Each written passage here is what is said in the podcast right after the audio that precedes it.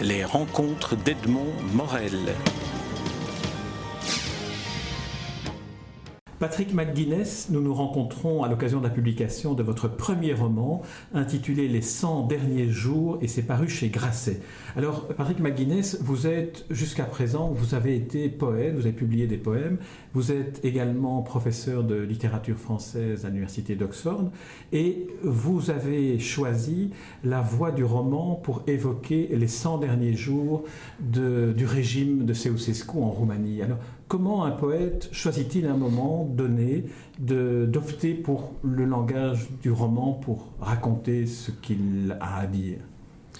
Eh bien, oui, j'ai commencé avec la poésie, mais j'ai toujours voulu créer des personnages. J'ai toujours aimé l'idée de, de créer des êtres humains et de les mettre dans des situations inventées ou historiques. Et c'est un petit peu ce que j'ai fait avec ce roman, parce que j'ai moi-même vécu à Bucarest avant la fin de Ceausescu. Et j'étais là entre 86 et 87. Et j'ai manqué la révolution en fait. j'ai passé 18 mois à Bucarest à enseigner l'anglais.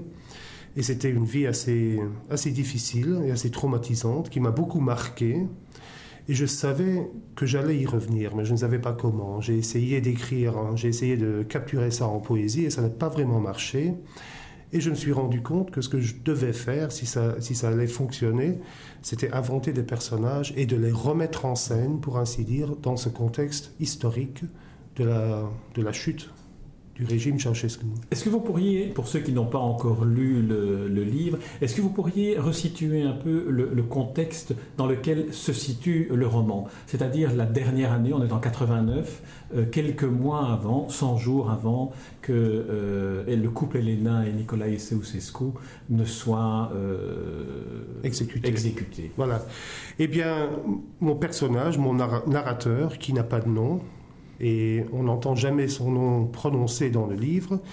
Il arrive à Bucarest en 89 et il sent déjà, parmi toute cette pourriture de, déclin et de décadence, un système qui est vraiment sur le point de, de tomber en miettes. Il sent quelque chose, mais il ne sait pas le définir.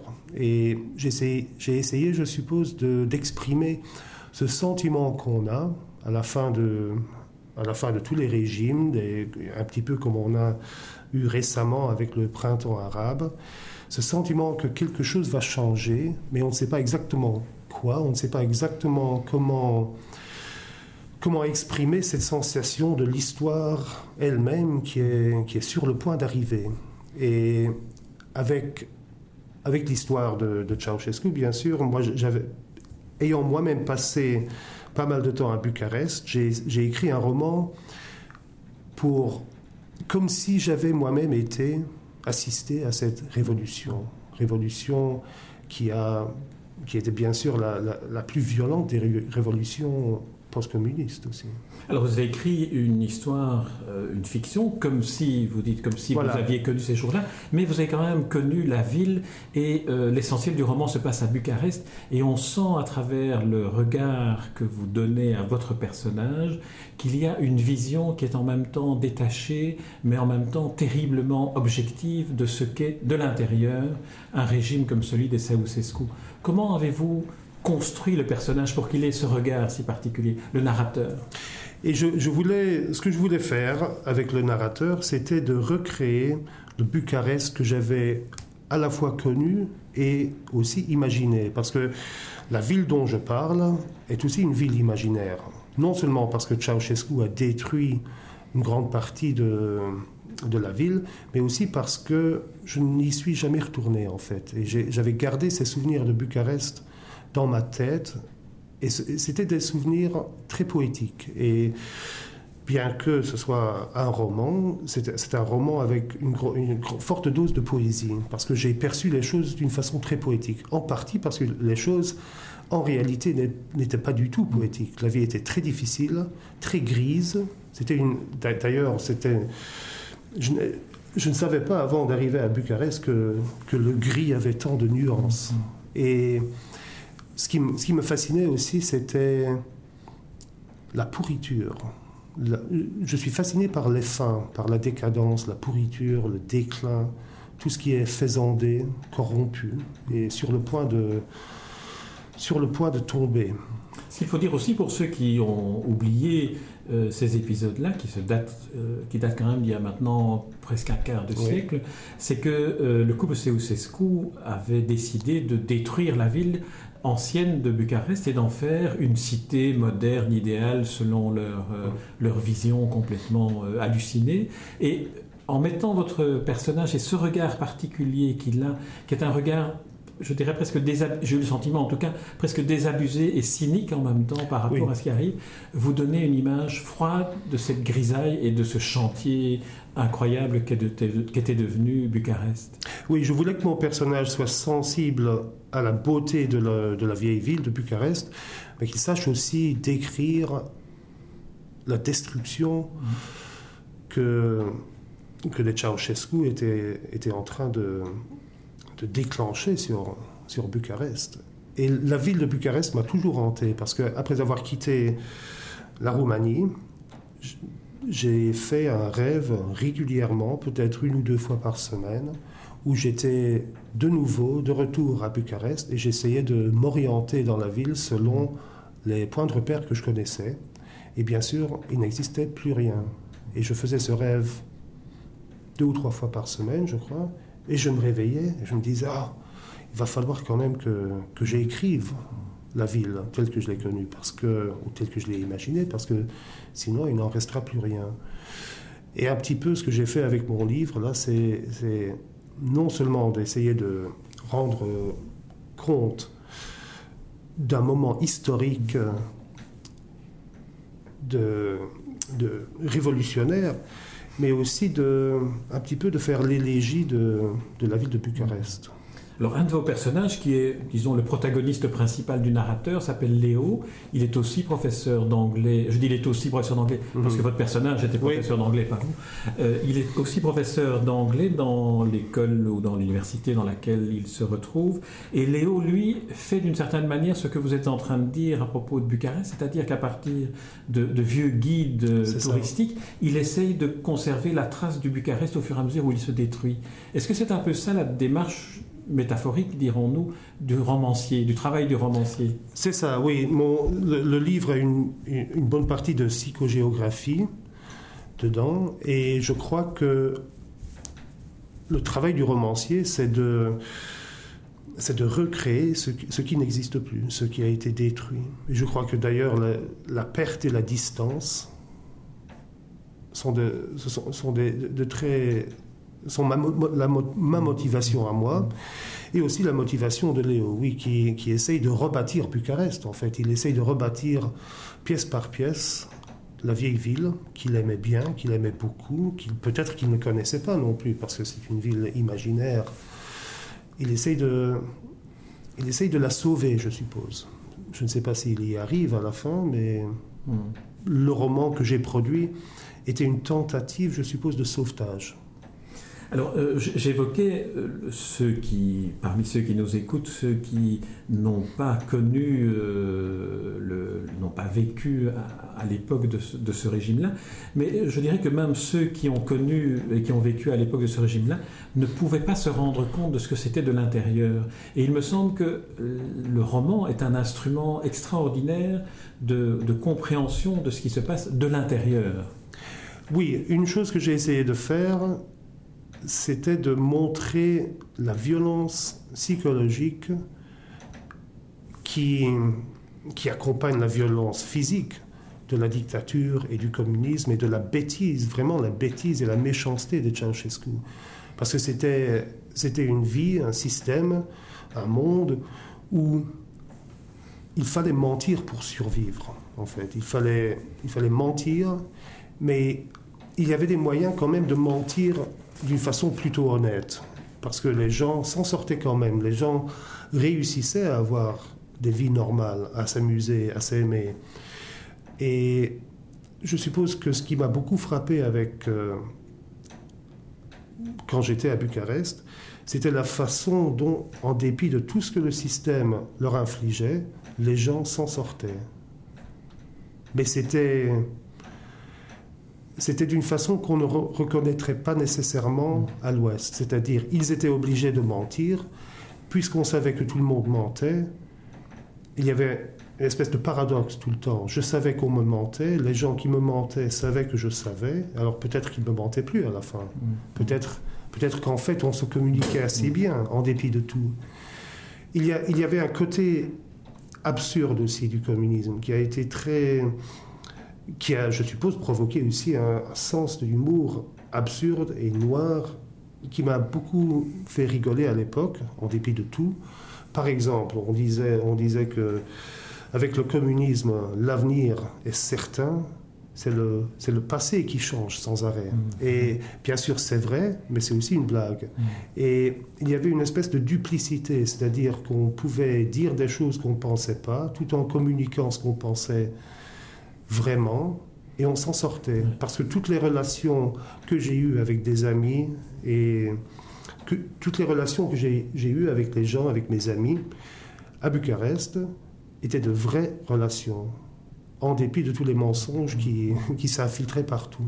Mais c'est vrai qu'on voit aussi très bien, quand on lit votre roman qui est écrit avec cette espèce de ce que j'appelais un peu de, cynisme et un peu de regard distancé, mais qui a peut-être cet humour très particulier que le communisme a engendré mhm. dans, l'absurdité de ce qu'il mettait en place. Dans le cas de la Roumanie, c'était aussi euh, poussé à un point extrême, comme par exemple lorsque euh, Elena Ceausescu décide qu'elle organise des contrôles réguliers des machines à écrire pour essayer d'identifier où se trouve l'origine des samizdat qui, qui publient. Et donc, elle rafle toutes les machines à écrire d'université pour contrôler le.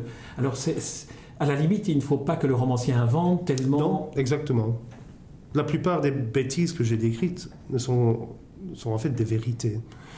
Et souvent, quand les lecteurs me disent Je refuse de croire que, qu'ils étaient là en train de, en, train de confisquer les, les machines à écrire, les machines à écrire, je dis non, malheureusement, c'est vrai. C'est une des choses. Oui, c'est vrai. Il y a un autre exemple, c'est Mme Ceausescu qui se prétendait et qui s'était octroyé des titres de docteur en chimie ou en.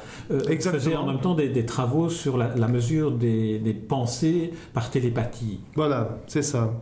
Et en fait, exactement, euh, c'est la réalité qui nous a donné ça, pas la fiction. Tout ce que j'ai fait, moi, c'est transcrire alors un autre, un autre élément que j'aimerais, que j'aimerais évoquer avec vous, c'est l'ensemble des protagonistes que euh, votre narrateur rencontre, et notamment des, des notables du, du parti euh, qui ont retourné leur veste euh, par ailleurs mhm. après, après la, la chute des, des Ceausescu, et qui organisent toute une, une sorte de, de, de vie parallèle. Il y a deux vies qui se confrontent, la vie des privilégiés, c'est-à-dire les étrangers en mission ou en poste en Roumanie, ceux du parti, les notables, et puis le reste de la population qui vit dans une misère euh, éhontée.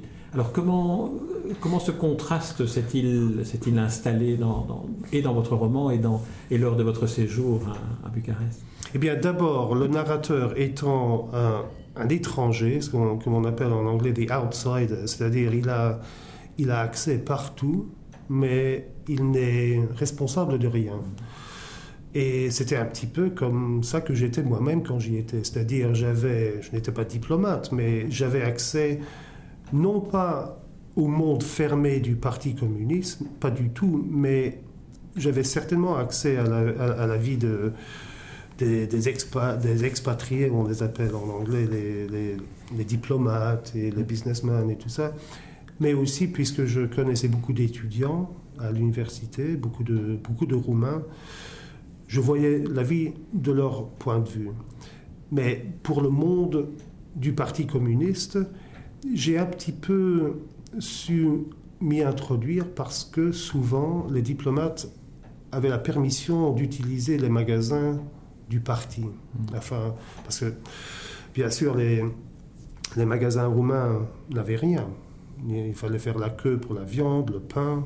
La viande, si on avait de la chance, on l'avait une fois par semaine. Il fallait faire la queue parfois sans savoir ce qu'il y avait. Sans savoir ce qu'il y avait. voilà, voilà, ça c'était le côté absurde.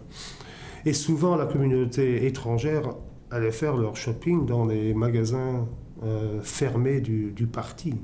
Et là, ça, c'était quelque chose de, quelque chose comme, de, comme dans Kafka. C'était des, des, des, maisons qui ne ressemblaient à rien de l'extérieur. On entrait et tout à coup, il y avait tout. Des chocolats, des chocolats belges en fait, mais maintenant que j'y pense. Il y avait des Léonidas, il, il y avait de la viande, il y avait du poisson, des choses qu'on ne voyait quasiment jamais, qu'on avait, et que beaucoup de Roumains n'avaient même pas vu euh, depuis la guerre. Et j'ai un petit peu vu ces gens de près quand j'allais faire mes courses ou quand, quand quelqu'un m'emmenait dans ces magasins. Et je voyais comment ils opéraient et je voyais leur façon de, c'était assez dégueulasse, en fait. Parce que vous, vous, vous disiez que la population, d'une certaine manière, se débrouillait à, à, Bucarest ou en Roumanie, mais euh, euh, quand on, lit un, des chapitres les plus, les plus forts, enfin parmi les plus, les plus forts dans, dans, dans ce qu'ils décrivent, euh, le, la politique de natalité des, oh, Ceausescu est quelque chose qui est, qui est effrayant, surtout quand nous sommes dans le monde du Comecon des pays de l'Est où l'avortement, la contraception étaient, étaient choses courantes, légales sauf là, sauf, en Roumanie où c'était un crime. Oui. Racontez-nous un peu. Eh bien, la population roumaine diminuait parce que les gens, et bien sûr, on, les comprenait, je les comprends encore, ne voulaient pas mettre au monde des enfants dans un pays aussi, euh, aussi difficile. Et, et il faut aussi savoir à ce moment, pendant qu'on y est, que par rapport aux autres pays de l'Est, à la Tchécoslovaquie, à la Hongrie, la Roumanie était dans une situation atroce parce qu'il n'y avait aucune liberté et ce qui se passait, c'était que les, en fait, les Roumains ne voulaient plus avoir d'enfants et que Ceausescu avait remarqué que la population diminuait et il avait, il avait, fait des, il avait proclamé que les familles devaient avoir, je ne sais plus combien, peut-être quatre enfants il y avait des médailles pour les mamans. Passer de 13 millions d'habitants à 20 millions en 10 ans. Il y avait toujours un plan, un plan de 5 ans, le five-year plan. Et il avait déclaré que le fœtus est la propriété du peuple. C'est ça qu'il avait dit. Et ça, et ça encore, c'est une. Ça a l'air de quelque chose que j'ai inventé, mais pas du tout. Pas du tout. C'est exactement comme ça que ça, se passait. Alors, si, si des femmes avaient des, des, problèmes euh, d'accouchement, souvent la police secrète, la sécurité venait établir exactement la cause et euh, c'était, c'était atroce en fait. Mm-hmm. Et je connaissais des gens euh, à qui c'était arrivé. Vous avez ces deux formules qui sont des formules qui, qui décrivent très bien ce qu'était la Roumanie à l'époque. Vous dites d'une part que dans le Comecon, donc euh, le, marché commun des pays de l'Est à l'époque mm. euh, d'avant, à l'époque où le mur existait encore, euh, vous disiez que si le Comecon était un cosmos, la Roumanie devait être la planète noire de ce cosmos. Voilà. Et vous dites aussi avec le, enfin votre narrateur dit aussi avec son cynisme que j'évoquais que la Roumanie était le seul pays où même les Bulgares venaient avec leur propre nourriture. Et donc là, là c'est aussi une manière de, de, se réfugier dans une forme d'humour à l'anglaise, je dirais, pour euh, parvenir à admettre ce, que de telles choses sont possibles. Oui, c'est ça. C'est ça. Oui, euh, on avait l'impression en Roumanie, et les Roumains eux-mêmes avaient l'impression d'être complètement oubliés par le monde. Hmm. Et surtout, je crois, par rapport aux Français, parce que les Roumains ont toujours été très attachés à la France, je ne sais pas si l'inverse est, vrai, mais on se sentait vraiment abandonné, parce que je me souviens, à ma première visite de Bucarest à Budapest, j'ai fait ça en train. Et pour aller aller de Bucarest à Budapest, c'était comme si, en arrivant à Budapest, c'était comme si j'étais arrivé à Vienne. Parce que c'était soi-disant aussi un pays communiste, mais les gens étaient beaucoup plus libres, on trouvait des choses à manger partout. Les gens, les gens c'était complètement différent. Et j'avais le même sentiment en allant en République tchèque et même en Bulgarie que j'ai fait. J'ai fait une visite en Bulgarie deux, une fois, je crois. Et même les Bulgares avaient une meilleure vie. Et ça, c'est parce que, bien sûr, l'Ouest a toujours collaboré avec Ceausescu, parce que Ceausescu savait qu'il suffisait d'avoir l'air anti-russe pour que l'Ouest le laisse faire exactement ce qu'il voulait. Oui, il ne faut pas oublier qu'il y a eu des visites d'État Exactement. de Charles, du président de Gaulle, de tous les grands chefs d'État européens ont été rendre visite au couple Ceausescu, qui est, un couple ou kafkaïen ou un couple, un couple complètement... Bête et méchant.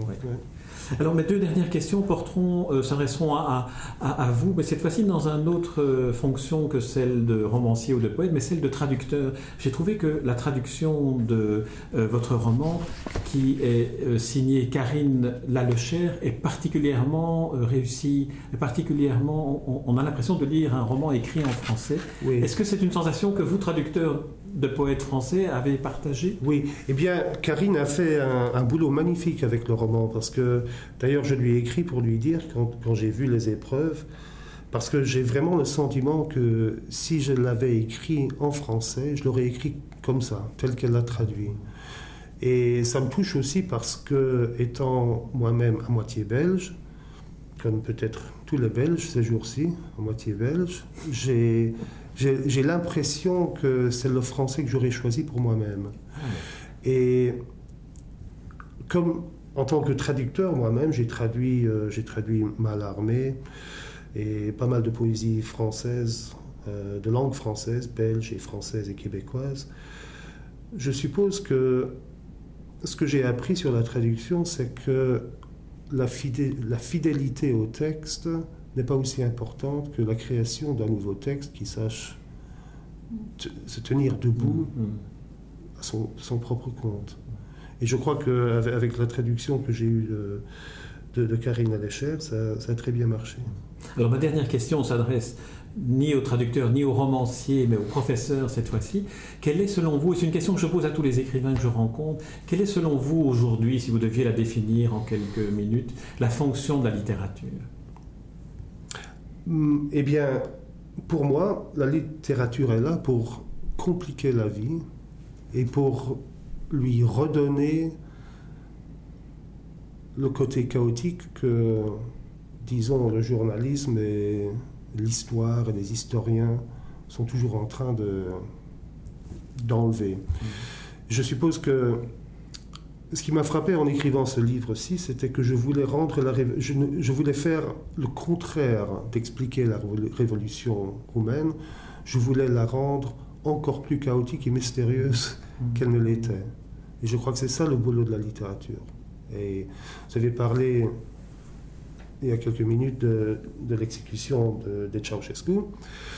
Euh, beaucoup de gens peuvent consulter YouTube et voir euh, leur, leur condamnation d'abord et leur exécution. Et je crois que à la fin, à la fin du métrage, on voit, on voit les Ceausescu euh, par terre, sur le trottoir. Et ils ont tous les deux des, des blessures d'entrée très nettes, des petites blessures où la balle, euh, la balle est entrée sur le front. Mmh. Et ça a l'air très, très simple. Et très, cette blessure d'entrée a l'air très, très simple. Mais si on retourne la tête, on se rend compte que tout est parti et que c'est. Je crois que c'est un peu le, boulot de la fiction. Les historiens et les, et les, politiciens nous donnent toujours la, version, la version nette, la blessure d'entrée. Je crois que, je crois que la, littérature doit nous donner la, blessure de sortie de la vie. Très bien. Patrick McGuinness, merci pour euh, cette interview. Je rappelle le titre de votre roman, votre premier roman, Les 100 derniers jours paru chez Grasset. C'est un roman remarquablement traduit par Karine Lalechère et, et, remarquablement écrit. C'est une lecture qu'il faut absolument recommander, toutes affaires cessantes, à tous ceux qui veulent comprendre ce qu'est la littérature et comment le monde est si complexe qu'il a besoin de littérature pour qu'on y entre. Merci Patrick McGuinness. Merci beaucoup. Les rencontres d'Edmond Morel.